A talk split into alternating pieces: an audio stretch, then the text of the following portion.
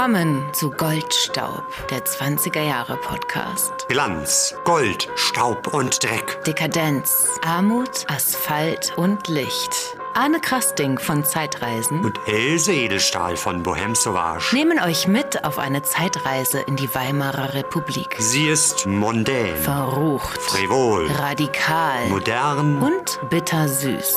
Tanzt mit uns auf dem Vulkan.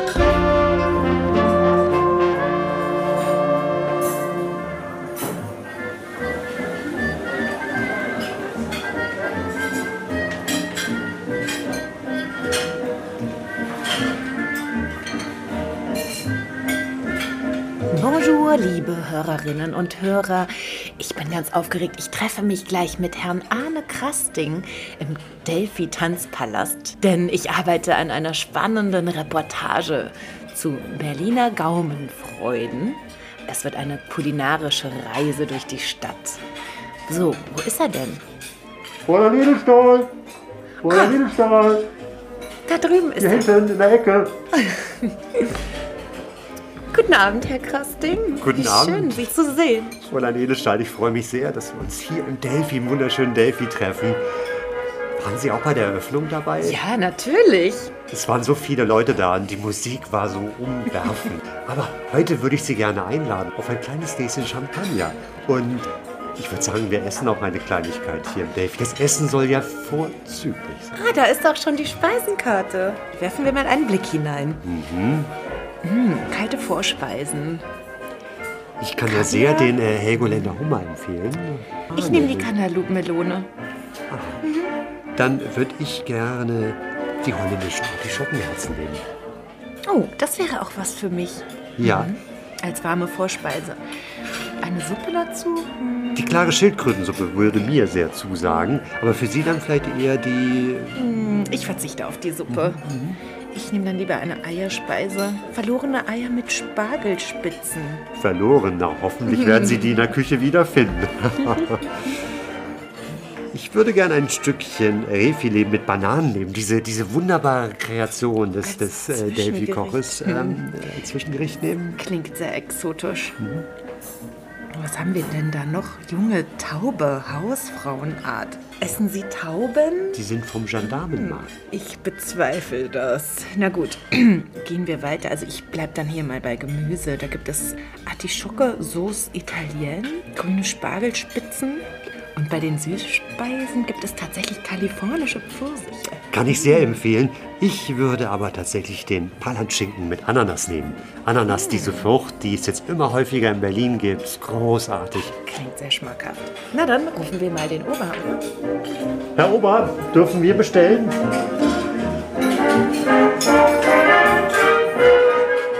Herzlich willkommen zu unserer neuen Folge. Es ist die Nummer 15. Und wie ihr unserem Prolog wahrscheinlich schon entnehmen konntet, geht es heute um Das Thema Essen. Wir werden uns kulinarisch durch Berlin begeben und die ganze Bandbreite, die ganze Vielfalt der kulinarischen Angebote der Hauptstadt testen. Ja, wir werden so richtig schlemmen, Speisen, naschen, dinieren, schmecken, gustieren, snacken, dem Gaumen schmeicheln, schnabulieren. knuspern, Und was noch? fressen.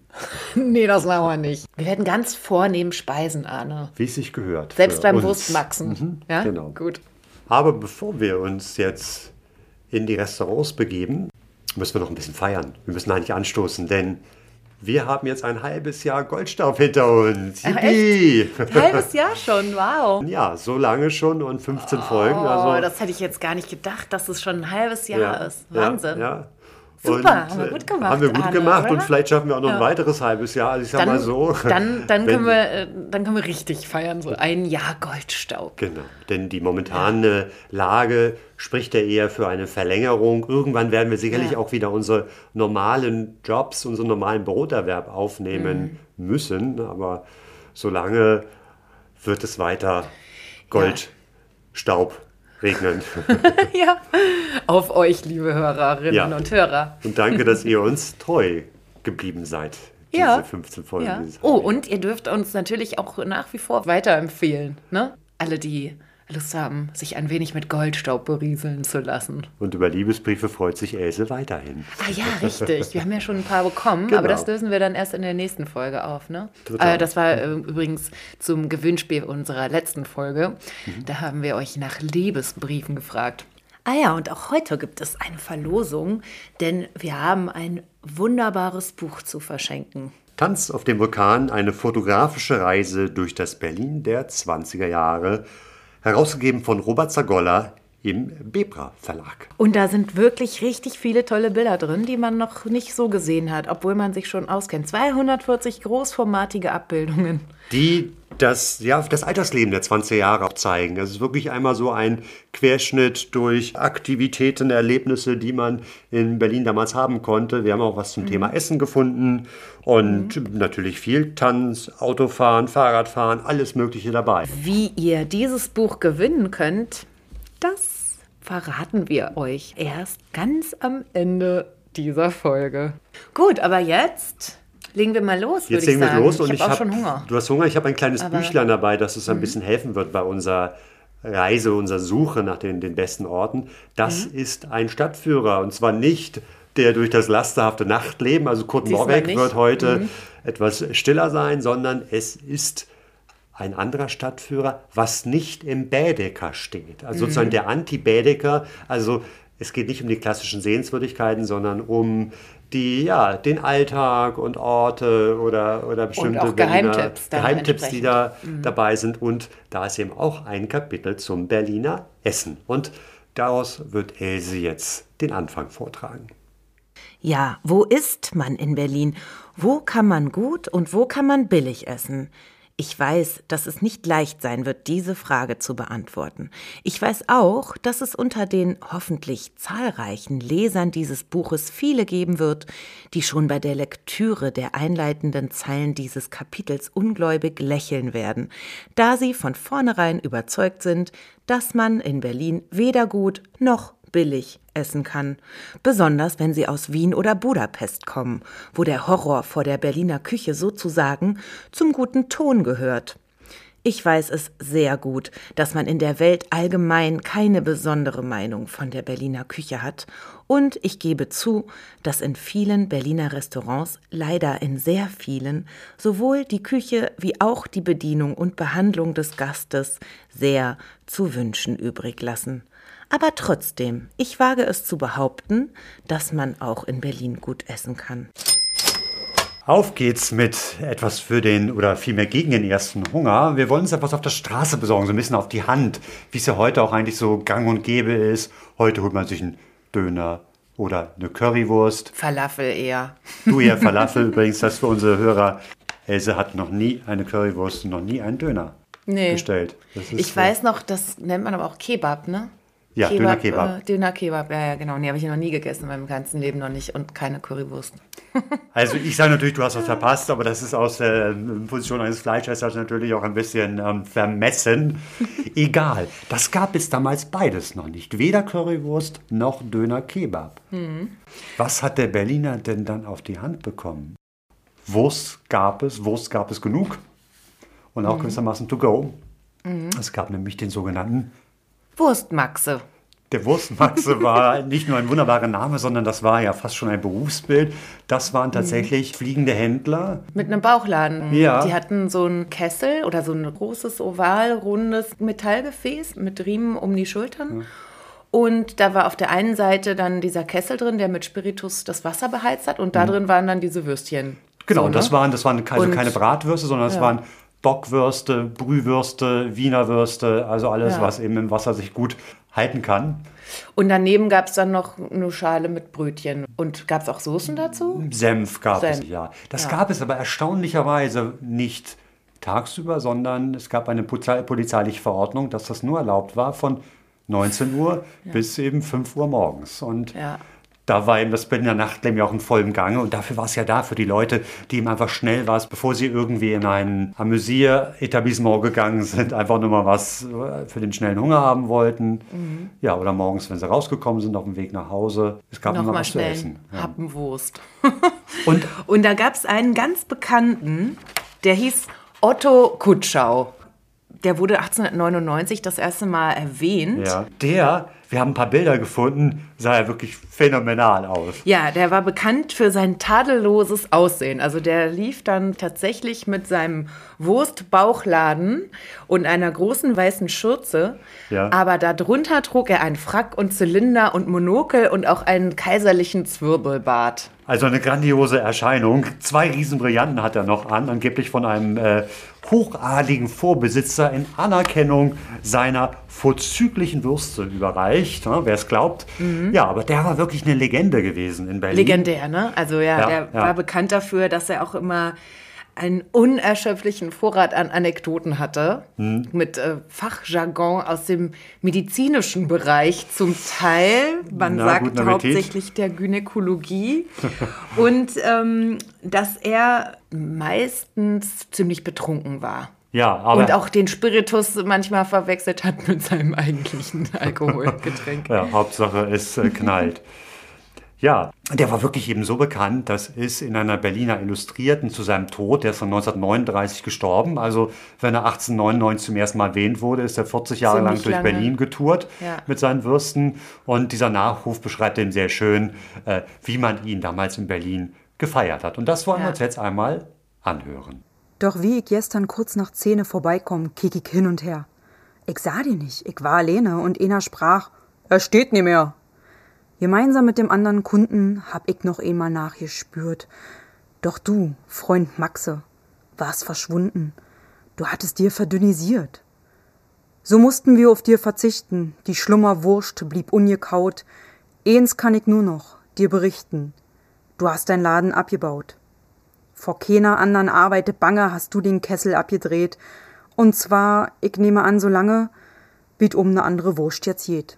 Das war die wunderbare Zoe, die auch Stadtführungen macht und im Gegensatz zu mir von Geburt an Berlinerin ist und daher einfach das berlinerische Idiom etwas besser rüberbringen kann, als wir beide das können. Von Geburt an Berlinerin ist. das ist auch süß.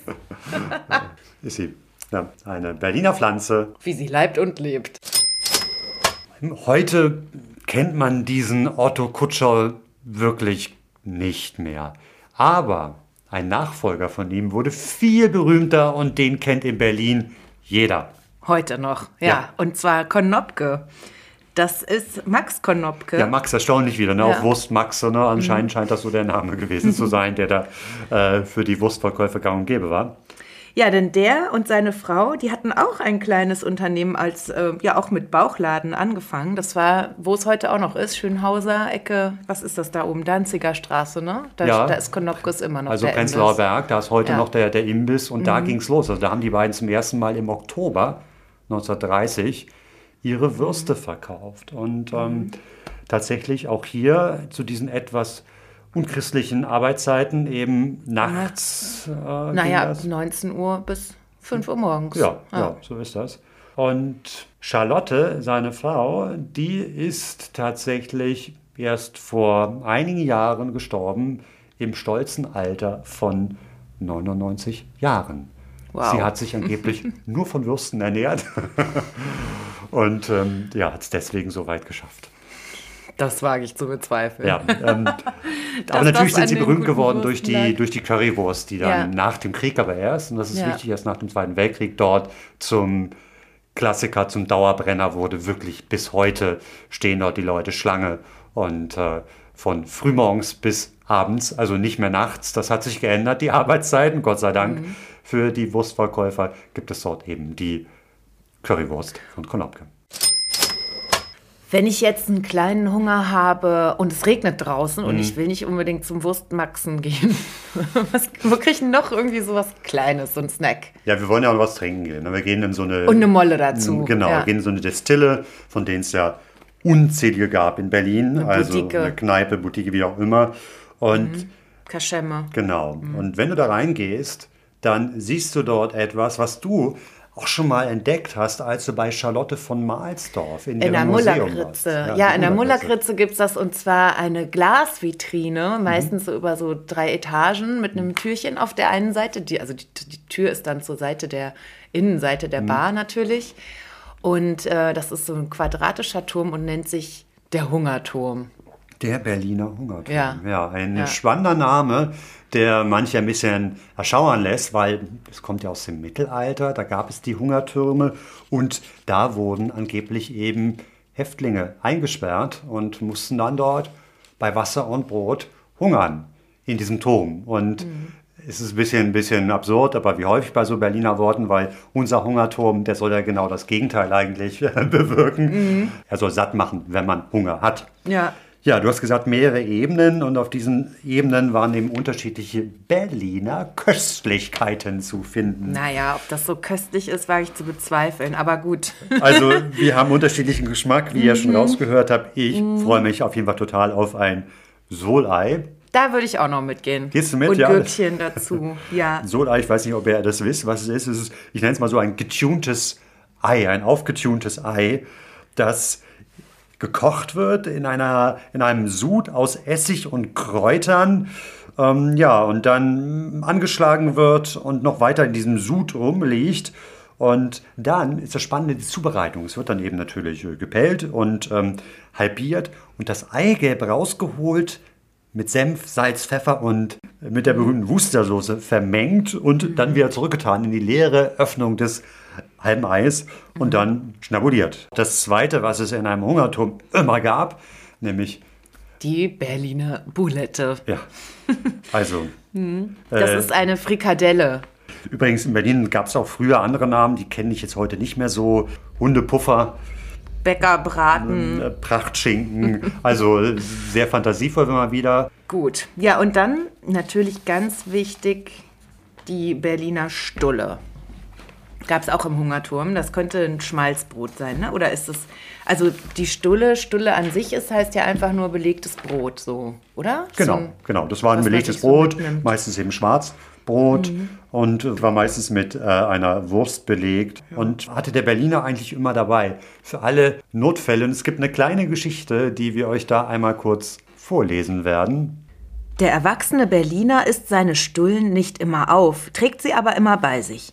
Lebenslang hat sich mir eingeprägt, wie 1911 ein Mann an der Schlossbrücke zu Boden fiel und wie sich sofort ein Auflauf um den Unglücklichen bildete. Man bemühte sich um ihn, er sprach leise und in einem fremden Idiom. Einer der Helfer richtete sich auf und sagte, ich glaube, er hat Hunger. Hat vielleicht einer eine Stulle bei sich? Sofort griff alles in die Manteltaschen und es türmten sich 15 Stullenpakete neben dem Fremdling auf. Diese kleine Begebenheit wird uns geschildert in dem Buch Berlin Schicksal einer Weltstadt von Walter Kiolen. Ein ganz fantastisches Buch ähm, von einem ja, Zeitzeugen aus den 20er Jahren, der äh, sehr viele Geschichten eben zusammensammelt aus äh, seinem Berlin. Also für den Berliner die Stulle einfach Lebenselixier immer dabei oder spätestens dann in der Destille im Hungerturm zu finden. Ja, manchmal gab es dann auch noch Gurken oder Rollmops oder, oder andere Geschichten dazu. Und die Hungertürme sind leider ein bisschen eingegangen, verschwunden. Das hängt damit zusammen, äh, dass in Berliner Kneipen ja immer noch geraucht werden darf, aber dann darf eben kein Essen mehr serviert Genau. werden. Und dann hat man sich überlegt, was machen wir? Futter oder Bier und äh, Zigaretten und naja. Ja, oder manchmal ab gewisser Zeit, ne? Also erst essen und dann ab 19 Uhr rauchen. Ja, so, also. Aber es gibt tatsächlich ein paar Orte in Berlin, so Alt-Berliner Kneipen, wo man diese Hungertürme noch sehen kann. Da liegen dann meistens halt irgendwelche anderen Sachen drin jetzt. Das so stimmt, als ja. Ausstellungs irgendwie. Das ist so ein kleine Museumsstück. Ja. in, in, in einer Kneipe, ja. Und eben natürlich in Mahlsdorf im Gründerzeitmuseum. Auch für den schnellen Hunger gab es Automatenrestaurants. Da konnte man, ja, da konnte man auch sehr schnell äh, zum Essen kommen. Und zwar ein ganz bekanntes zum Beispiel war das Quick in der Joachimsthaler Straße, was dort 1929 eröffnet hat, auch in so schon so einem Art Deco-Stil. Und da muss man sich vorstellen, ist man tatsächlich reingegangen und äh, hatte keine Bedienung, keine Kellner, gar nichts, sondern musste es einfach nur eine Mark in den Schlitz werfen und dann gab es so kleine Fensterchen mit Türchen und dahinter waren dann die Gerichte. Konntest du dann das Türchen aufmachen, rausnehmen und dich an den Stehtisch stellen und das dann da vor Ort essen. Und dann wurde das von hinten, also da war die Küche, der Küchenbereich war dann wahrscheinlich dahinter, aber nicht sichtbar für die Gäste, wurde dann immer sofort was Frisches nachgeschoben. Was gab's denn da alles hinter diesen Türchen zu entdecken? naja, da gab es das, was den Berliner glücklich gemacht hat, von, von Stulle bis Eisbein, so alles mögliche. Also tatsächlich mhm. auch, auch warme Küche. Und ich habe ein Automatenrestaurant noch gefunden, und zwar neben dem Kino Babylon am damaligen Bülowplatz, heute Rosa-Luxemburg-Platz. Mhm. Das wurde 1930 oder 2930 eröffnet. Also das war schon noch ein, ein Trend gewesen, wobei es gab eine Phase, da ging es den Automatenrestaurants nicht so gut. Wobei, da ging es niemandem so richtig gut. Aber ja. die hatten ein ganz spezielles Problem. Die Inflation. Ja. Genau, genau. Man konnte keine Scheine da reinschieben. Ja, es war halt für Münzen und, gedacht und ja. für Scheine. Und dann in den, ähm, in den Hochzeiten der Inflation war es halt nicht nur ein Schein, Was sondern ein ganzer Koffer von Scheinen, den du da wahrscheinlich reinschieben musstest, um ein Eisbein zu bekommen. Schwierig, aber sie haben es anscheinend dann doch nochmal geschafft, eine kleine Renaissance. Und heute, naja. Findet man so Automaten, also nicht Restaurants direkt, aber so Essensautomaten findet man viel in Holland noch, in den Niederlanden. Das stimmt, das stimmt. Und da gibt es dann ganz so neu in, in, Kroketten und sowas drin. Ne? Auch lecker, ja. Mhm. Äh, ganz der neueste Trend in Korea vor allem sind Roboter-Restaurants. Da wirst du eben bedient von einem Roboter und hast gar keinen Kontakt zum Personal. Ja, Corona-Zeiten vielleicht gar nicht so verkehrt.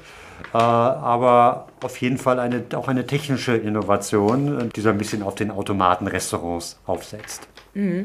Aber weißt du, man könnte ja denken, dass es irgendwie so sehr modern ist, aber mhm. in Wirklichkeit wurden Automaten und diese Automatenrestaurants schon 1896 erfunden. Mhm. Und zwar gab es da schon die Deutsche Automatengesellschaft und das war ein Zusammenschluss von dem Schokoladenfabrikanten Ludwig Stolwerk, den man ja heute ah, noch kennt, Stolwerk. Köln, ja. ne? Mhm. mhm. Und der hatte zwei Erfinder, äh, sich mit zwei Erfindern zusammengetan, die mhm. das gebaut haben.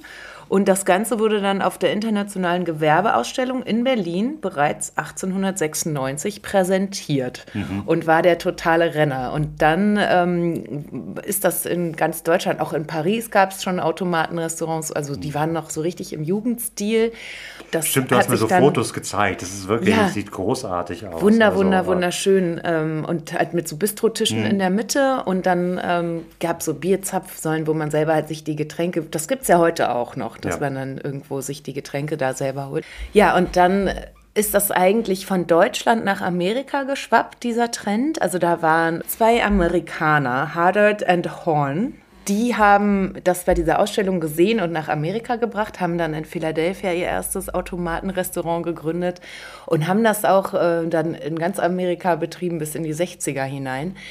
Und interessanterweise hatten die dann schon einen viel moderneren Stil, also nicht mehr so Jugendstil, sondern das ging dann eben schon Richtung Art Deco. Und das wiederum war dann ein Vorbild für das Quick-Restaurant in der Joachimsthaler Straße in den, ja, Ende 9, also 29 gegründet. Mhm. Ja, ah ja. Else und ich sind ja, wie ihr am Anfang gehört habt, im Aschinger. Aber die Frage ist natürlich, in welchem von den vielen, ja. Genau, denn äh, Anfang der 30er Jahre gab es äh, 30 Bierquellen, 15 Konditoreien und acht weitere Restaurants, 20 Verkaufsstellen und täglich etwa 40.000 Gäste. 40.000 Gäste, das ist unfassbar. Mhm. Also für mich mhm. einer der, der ganz großen und faszinierendsten Geschichten der kulinarischen Zeit, des kulinarischen Berlins, ist eben die Existenz dieses ja, zeitweise größten Gastronomiekonzerns Europa, Aschinger, mhm. Mhm. der heute ja komplett verschwunden ist. Ja. Also es war, ja. das war ein Imperium. Ja, und nach dem Motto beste Qualität bei billigstem Preis. Und das hat sich irgendwie durchgesetzt. Ne? Also wahrscheinlich war die Qualität wirklich 1A. Ja, ja. Und es konnte jeder dorthin gehen und für eine müde Mark auch satt werden. Ja, die Geschichte ist ganz spannend, oder die Herkunft, das sind zwei Brüder gewesen, August und Karl aus Baden-Württemberg, wie übrigens mhm. viele Gastronomen aus der Zeit. Die mhm. kamen nach Berlin mit, ja, eigentlich keinem Geld, aber eben einer Idee. Und das war eben das, was du gerade gesagt hast. Also Essen, was günstiger und besser sein sollte als der Rest, beste Qualität mhm. bei billigstem Preis und haben im Grunde genommen den Berlinern auf ihr Maul geschaut. Also Essen wie bei Muttern, mhm.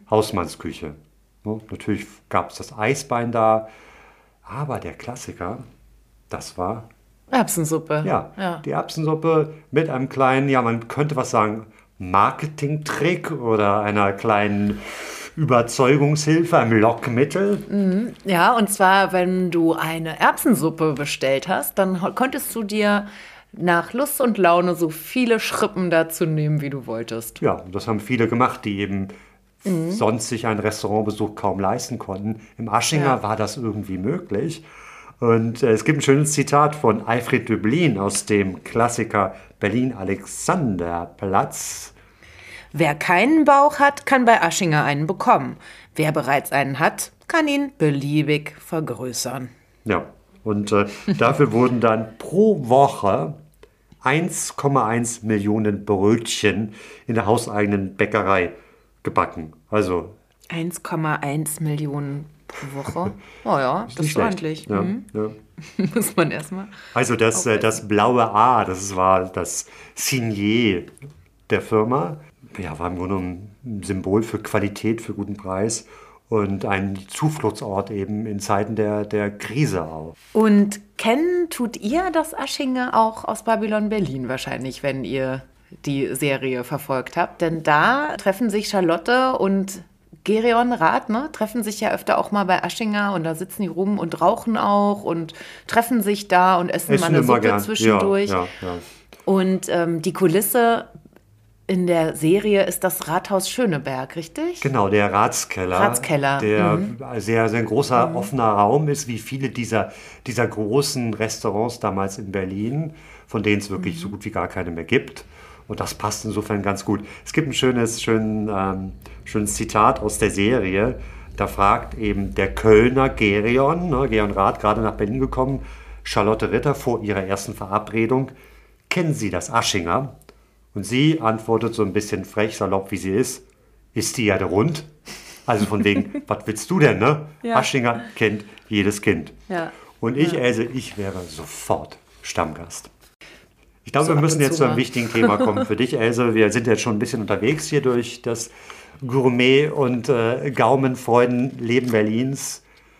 Du musst jetzt auch auf deine Kosten kommen. Und da ist die Frage, wie ist es denn mit vegetarischen Restaurants in Berlin in den Ja. 20er Jahren? Das ist eine gute Frage. In dem offiziellen Führer für Berlin und Umgebung aus dem Jahr 1927, jeder einmal in Berlin, findet sich folgende Information. Für Vegetarier und für Rohkostler bieten ausgezeichnet geleitete Speisehäuser, die schon seit Jahrzehnten ihr ständiges Publikum haben, eine reichhaltige Auswahl. Auskunft geben die Büros des Ausstellungs- und Fremdenverkehrsamtes. Also da muss man jetzt erstmal in das Büro gehen und dann sich Genau. da erkundigen. Liebe Else, schick dich jetzt erstmal. Also äh, im Reiseführer stehen die Adressen leider nicht drin. Die haben es da leider schade. nicht reingeschafft, ja. Aber, Aber, interessant, dass Sie sagen, dass es da schon an den Stellen das schon seit vielen Jahren gibt. Denn Ja. ähm, das rührt ja daher, dass diese Reformbewegung und ähm, ja auch die Vegetarismusbewegung schon viel älter ist. Ne? Also dass die schon ja, in der Kaiserzeit schon Ja, wirklich populär begann. war. Insofern ist man, hat man das in den 20er Jahren nicht erfunden. Aber man Ja. muss sagen, Fleisch war trotzdem immer noch des Berliners liebstes Gemüse. Apropos nochmal zurück zu Aschinger, Arne. Ich habe gehört, du warst heute Morgen dort schon mit einer jungen Dame verabredet. Ich hatte eine kleine Verabredung, unbeobachtet, zumindest äh, von dir, mit der lieben Romy. Und äh, Romy habe ich vor anderthalb Jahren kennengelernt. Da hat sie ein wunderbares, von den 20 Jahren inspiriertes Menü für mich und einen Kollegen gekocht. Also eine wunderbare kulinarische Hommage an die Roaring Twenties. Schön hier zu sein. Und erzähl doch mal ganz kurz, aus welchem Background du kommst, wie du zum Essen und zu den 20er Jahren so gekommen bist. Ja, also ich bin Ernährungsberaterin und ähm, habe mich in dem Zusammenhang so ein bisschen mit historischer Küche beschäftigt, weil ich über den Ansatz reingegangen bin, so No-Waste-Küche und wie wurde das eigentlich damals gemacht. Und bin dann irgendwie ziemlich schnell bei Henriette Davides gelandet, die viel auch so Kriegsküche gemacht hat und dann quasi mit nichts gekocht hat. Und da war ich ganz schnell dann bei den 20er Jahren, weil es war auch 2020, dass ich dachte, es wäre irgendwie schön, diesen Zeitgeist ähm, an ein Menü zu packen und das, was ich historisch finden konnte, quasi erlebbar durch ein Menü zu machen. Ich habe mir so ein bisschen gedacht, dass es toll wäre, wenn man ja von den einfacheren Gerichten, die es in den 20er Jahren gab, hin sich äh, zuarbeitet zu, den, zu der feineren Küche, das französisch angehauchte. Und deswegen starten wir ähm, ganz simpel, sage ich mal, in den Hinterhöfen Berlins. Ähm, die Zille-Zeichnungen haben mich da sehr inspiriert. Und da habe ich quasi nicht den Gruß aus der Küche, sondern die Grüße aus dem Milieu geschickt. Die Grüße aus dem Milieu klingt fast schon ein bisschen kriminell, aber wir wissen ja um den Hintergrund. Also Zille sein Milieu. genau, äh, das Milieu, ja. genau. Und da habe ich äh, eine Linsen-Kartoffelsuppe zubereitet äh, mit einer geräucherten Kasslerscheibe. Man hat viel diese Linsenküche, sage ich mal, oder Eintöpfe halt gekocht. Das war ganz ähm, typisch für die, für die einfachere Küche und halt das Kassler so ein bisschen als deftigere ja, Zugabe. Ohne Fleisch geht gar nichts. Ohne Fleisch ging gar nichts, genau. Deswegen musste da auf jeden Fall Fleisch auch mit rein. Wir bleiben beim Fleisch, ähm, aber arbeiten uns so ein bisschen, sage ich mal, vor aus dem Milieu raus. Der zweite Gang hieß Der Bubikopf beim Metzger. Ich habe eine schöne Liedzeile von Claire Waldorf mal gehört, wo es eine kleine Anekdote zu gibt. Ähm, ihr wird wohl nachgesagt, dass sie beim Metzger irgendwie ähm, war und da wohl auch so ein bisschen die Berliner Mundart gut gelernt hat. Und da singt sie in einer Liedzeile, äh, Liedzeile Mensch, ich hätte ja eine Bulette. Und so ist auch der Titel äh, des zweiten Ganges. Und dann haben wir schöne Buletten gegessen. Dazu gab es ähm, eine Senfsoße und fermentiertes Kohlrabi-Gemüse.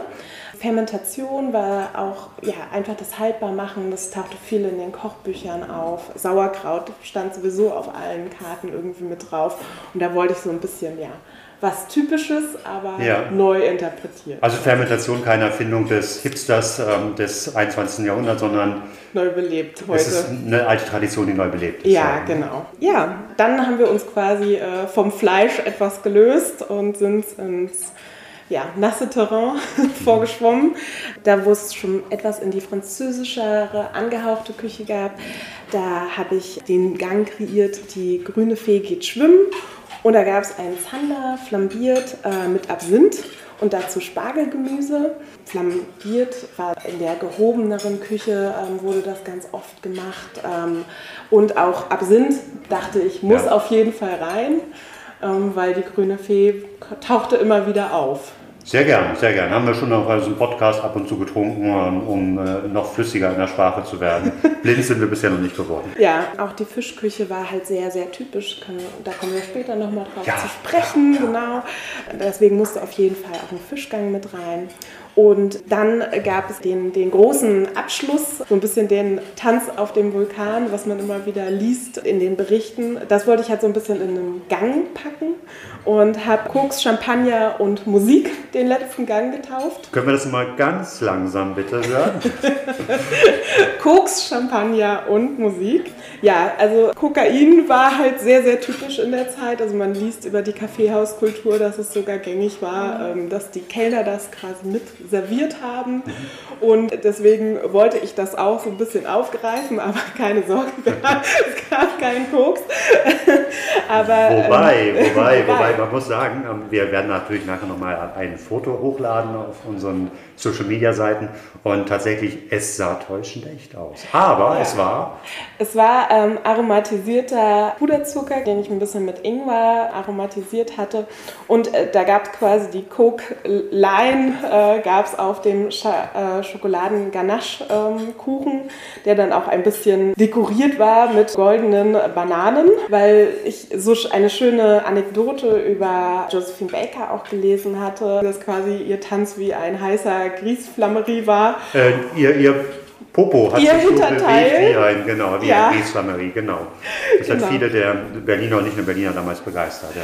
Genau, und da dachte ich, fand ich das ganz schön, wieder in dem Nachtisch aufzugreifen.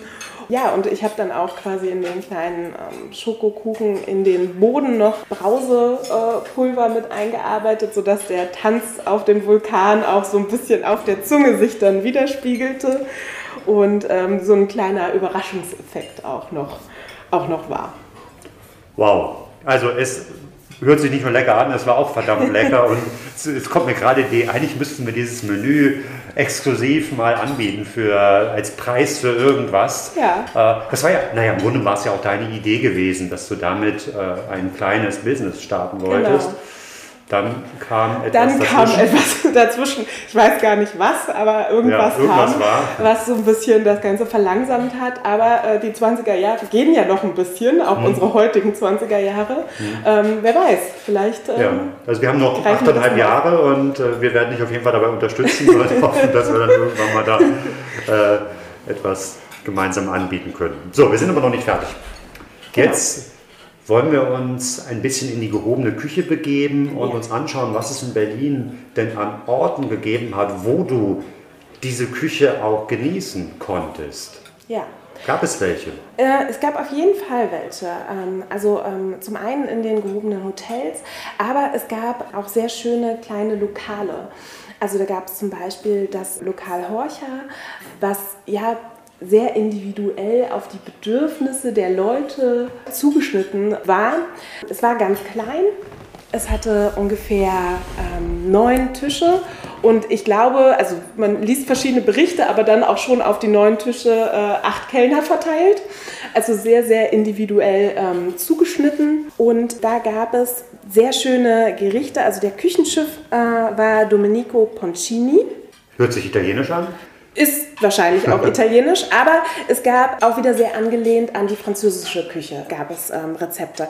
Die Medaillons Horcher waren sehr beliebt und eine absolute Spezialität war wohl der Faisan de Presse. Ich hoffe, meine Französische bringt es richtig wieder. Faisan. Faisan.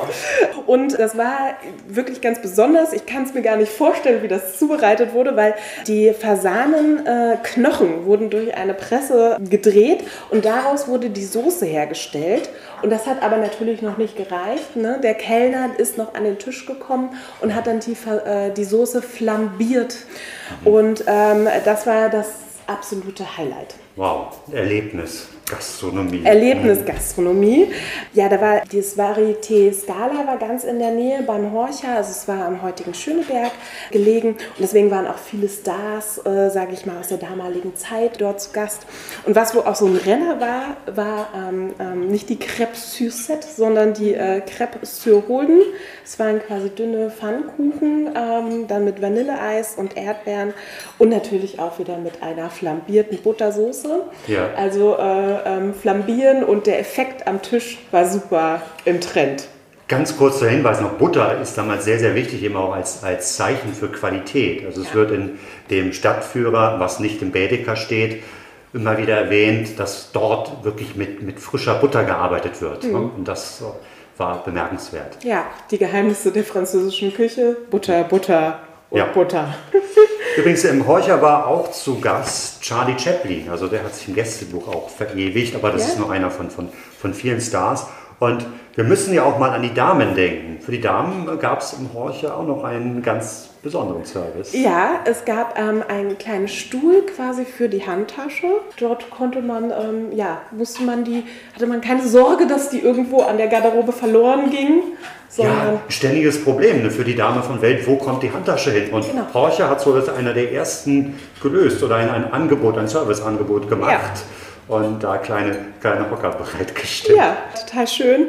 Ähm, der Gastronom Gustav Horcher, der hat das quasi gegründet und der war ja den Gästen sehr individuell ähm, zugewandt. Auch beim ähm, ähm, Kaisersohn Friedrich von Preußen, der war wohl dort auch ein Stammgast, kam das halt dann sehr gut an, dieser individuelle Service. Und wohl auch der selbstgefertigte Baumkuchen. Das gab es dort auch individuell zubereitet. Und den gibt es auch noch, allerdings nicht in Berlin, sondern Porsche hat eine lange Reise gemacht. Ja, sehr untypisch nach Madrid. ja, und da kann man äh, heute noch, also ich habe einen Bericht nochmal gelesen, teilweise also die Medaillons soll es heute noch äh, dort geben und generell sind die Anlehnungen, sage ich mal, an die 20er Jahre deftige Küche auch noch in Madrid fortgeführt. Und ob es den Hocker für die Damenhandtasche dort immer noch gibt, das müsst ihr selbst rausfinden bei eurem nächsten Madrid-Urlaub. Wir wollen uns jetzt der Speisekarte eines weiteren Spitzenrestaurants zuwenden. Und zwar ist es das Restaurant Schlichter, ähm, was auch ein stadtbekanntes Künstlerlokal war, wo unter anderem der junge Brecht auch verkehrt hat und ja, wo es äh, was berühmt war, unter anderem für sein Buffet, sein kaltes. Mhm. Ja, lass uns doch mal ein bisschen hier blättern, was, äh, was man da so bekommen konnte. Es ist ja sehr üppig, die Karte. Es ist sehr üppig, also es war mehr als mehr auf jeden Fall. Ähm, vorab natürlich konnte man schon einen Cocktail genießen, einen Martini oder Manhattan-Cocktail, mhm. ähm, wenn man es sich leisten konnte. Aber wie schon gesagt, die Vorspeise und das Buffet waren sehr im Trend. Und dort gab es ja von den typischen Sachen über russische Eier ähm, bis hin zu ganz vielen Fischspeisen, den eingelegten ähm, Räucherlachs, Räucheraal, Matthias Hering, das hm. gesamte Angebot der etwas deftigeren, ja auch schon so ein bisschen süddeutsch inspirierten eingelegten Sachen. Ja, dann was ich ganz interessant fand, dass es sehr viele Pasta-Gerichte auch ja. gab. Also äh, Spaghetti, verschiedene Varianten, meistens irgendwie mit äh, Soße und, und überbacken. Also auch hier Deftigkeit zählt. Genau. Und äh, man sollte sich davon nicht irritieren lassen. Sie sind unter dem äh, Menüpunkt Gemüse aufgeführt. Na klar, Beilage. Natürlich, äh, ähm, weil der Parmesankäse und die Tomaten sind schon ähm, als Gemüse zu zählen. So. Bevor wir nochmal zum Fisch kommen, ein Gericht hat mich besonders überrascht, weil ich darüber nichts finden konnte. Und zwar ist es das Filetsteak Wladimir. Ja, ich glaube einfach durch die, den starken russischen Einfluss, äh, den die ganzen Immigranten äh, hatten, wurden dann manche so Gerichte so ein bisschen eingerussischt, ja. zumindest dem Namen nach. Also ich meine, Filet Stroganoff ist ja bekannt, genau. gibt es auch heute noch, das gibt es da auch auf ja. der Karte, aber eben der Wladimir, keine Ahnung, ob äh, Wladimir Wladimirovich Putin damals schon seine Hände mit dem Spiel hatte. ja, Vielleicht weiß es ja einer der Zuhörer und kann dazu noch einen Tipp geben. Ich habe dazu auch leider nichts gefunden. Was ich auch sehr überraschend fand oder sehr typisch einfach für die Zeit war, dass es sehr viele Innereien ähm, auf der Karte gab.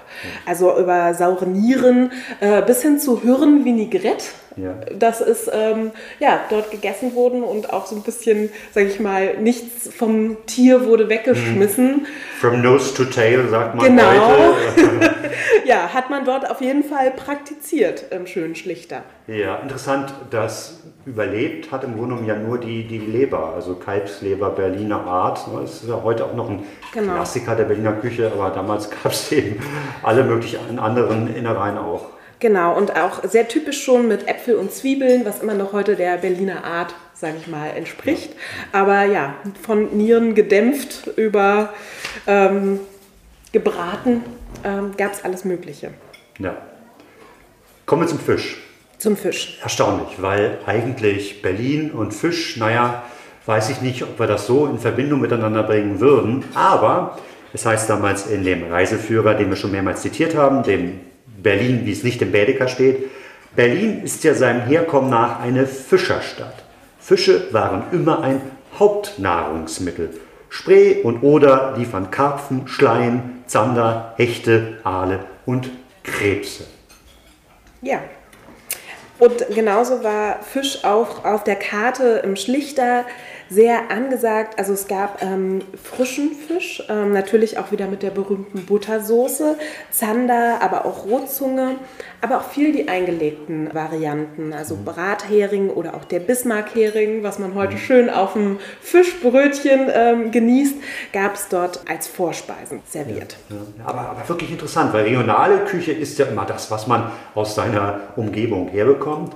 Und damals waren eben die Gewässer der Stadt einfach ja. noch so äh, voll mit Fischen und das Wasser war noch sauber genug, dass man mal eben aus der Spree sich sein Mittagessen holen konnte, was ja heute undenkbar ist. Genau. Und auch Karpfen war viel beliebter. Ähm, heute, sage ich mal, gibt es das in Berlin noch ab und zu als Silvesteressen, äh, als wenn man ein bisschen typischer unterwegs sein will. Und dort gab es das Karpfenblau. Das so äh, war wirklich ein sehr beliebtes Gericht und wurde auch viel öfter gegessen. Wir haben tatsächlich in verschiedenen Quellen gefunden, dass die Berlinerin als ausgezeichnete Fischköchin galt und vor allem die Krebsrezepte unübertroffen sind. naja, also für mich äh, ist das Persönliche alles irgendwie nicht so richtig was, weil zum Beispiel Krebse vor dem Kochen in Buttermilch gesetzt wurden, was auch ein Berliner Einfall ist. Und in Walter Kiaulens Buch Berlin Schicksal einer Weltstadt wird eine ganz besondere Krebssuppe vorgestellt. In dem alten Weinlokal an der Nikolaikirche gab es in jedem Jahr einmal, höchstens zweimal, eine Berliner Krebssuppe, zu der man sich wochenlang vorher anmelden musste. Sie wurde in einem Parforcegang von 24 Stunden gekocht. Während dieser Zeit wichen die Köchinnen nicht von Tisch und Herd und mussten mit viel Kaffee wachgehalten werden.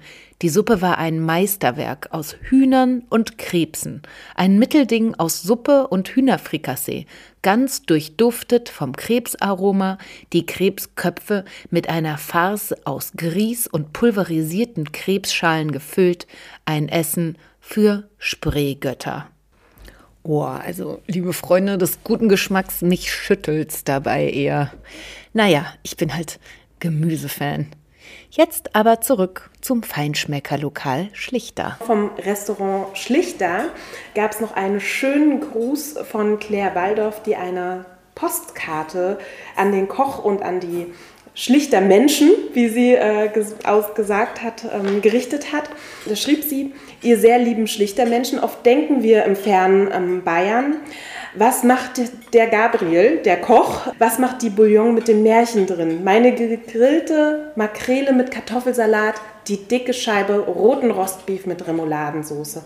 Ach, und die Austern. Wir denken oft an euch.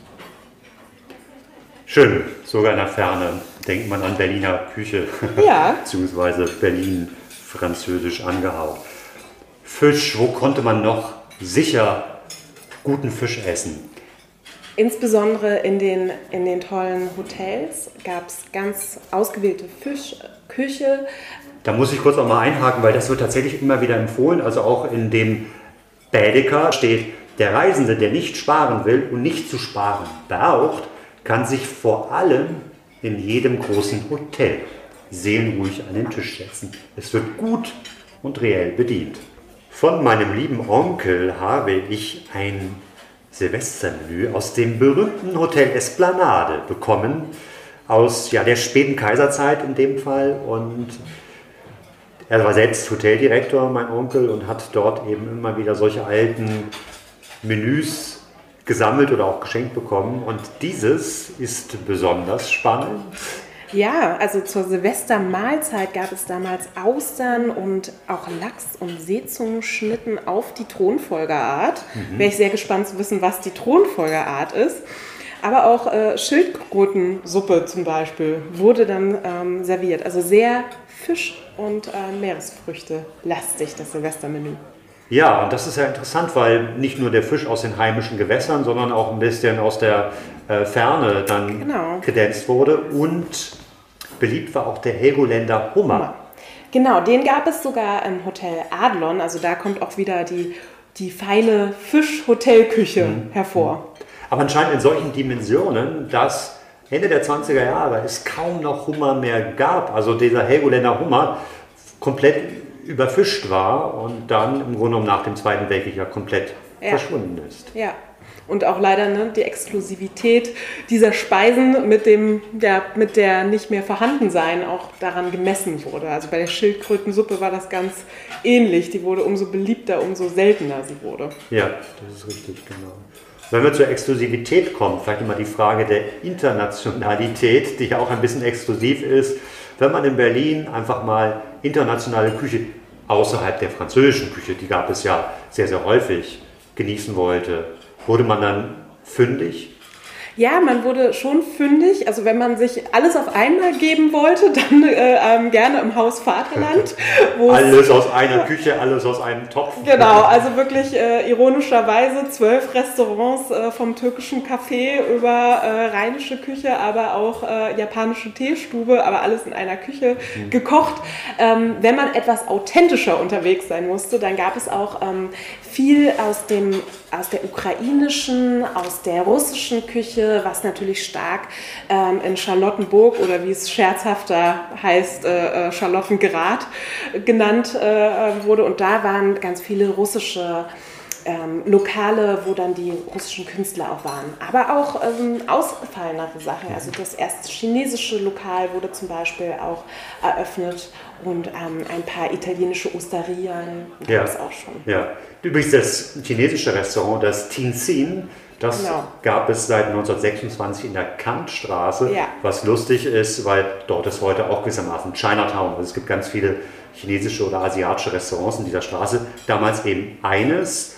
Und Gäste waren auch viele Deutsche. Also es war etwas, wo der Bädeker etwas enttäuscht berichtet, dass es eben keine Schwalbennester und Haifischflossen gab, sondern eher etwas für europäische Geschmäcker zubereitete asiatische Küche. Aber immerhin. Aber immerhin konnte man sich international fühlen. Genau. Omi, zum Abschluss, was würdest du denn noch ganz gerne einmal kochen, was dir aus der Zeit überliefert ist? Also was mich, lass mich auf jeden Fall von, der, von den Berliner Köchinnen von damals, von der Fisch, äh, sage ich mal, Tradition inspirieren und würde die gerne fortführen. Mhm. Und auch die Krebssuppe, äh, die super beliebt war und ähm, die auch sehr aufwendig zubereitet wird, das würde ich ganz gerne mal ausprobieren. Ähm, wirklich ähm, da diesen Sud zuzubereiten, weil das ist so interessant beschrieben und mhm. es gibt so viele Variationen davon. Das würde ich sehr, sehr gerne mal ausprobieren. Ja, und das würden wir sehr, sehr gerne dann auch kosten.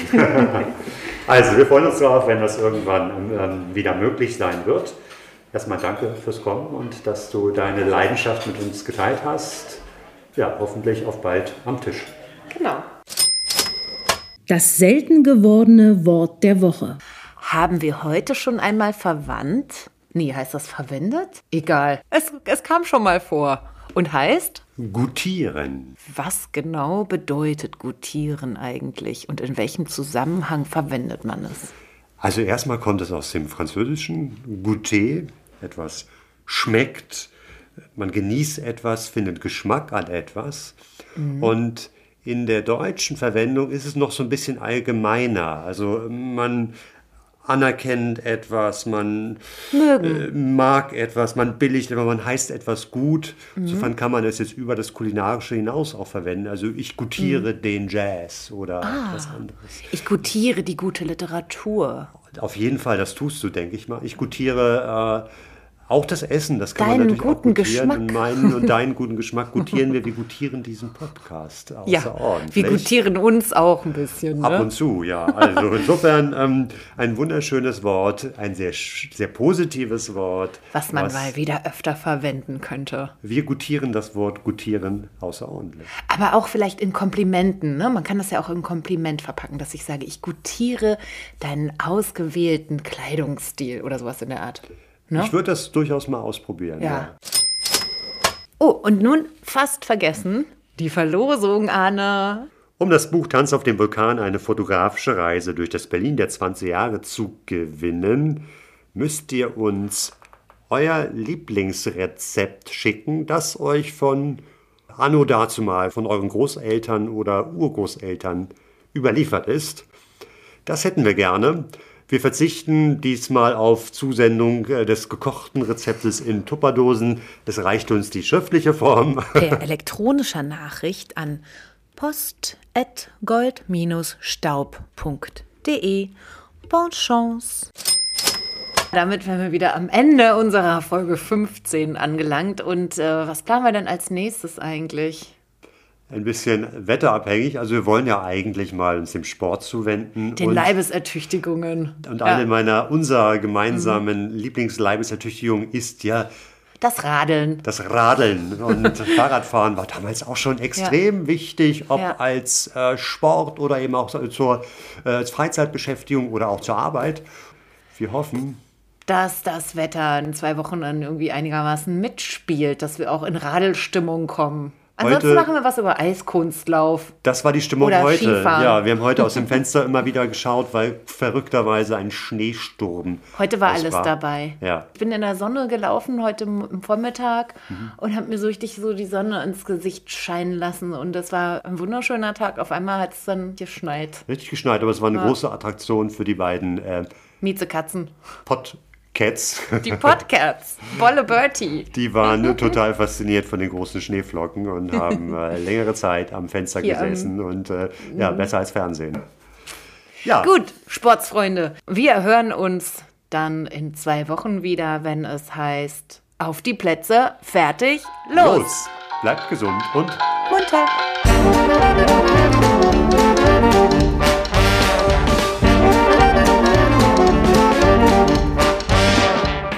Das war Goldstaub, der 20er Jahre Podcast von und mit Else Edelstahl und Arne Krasting.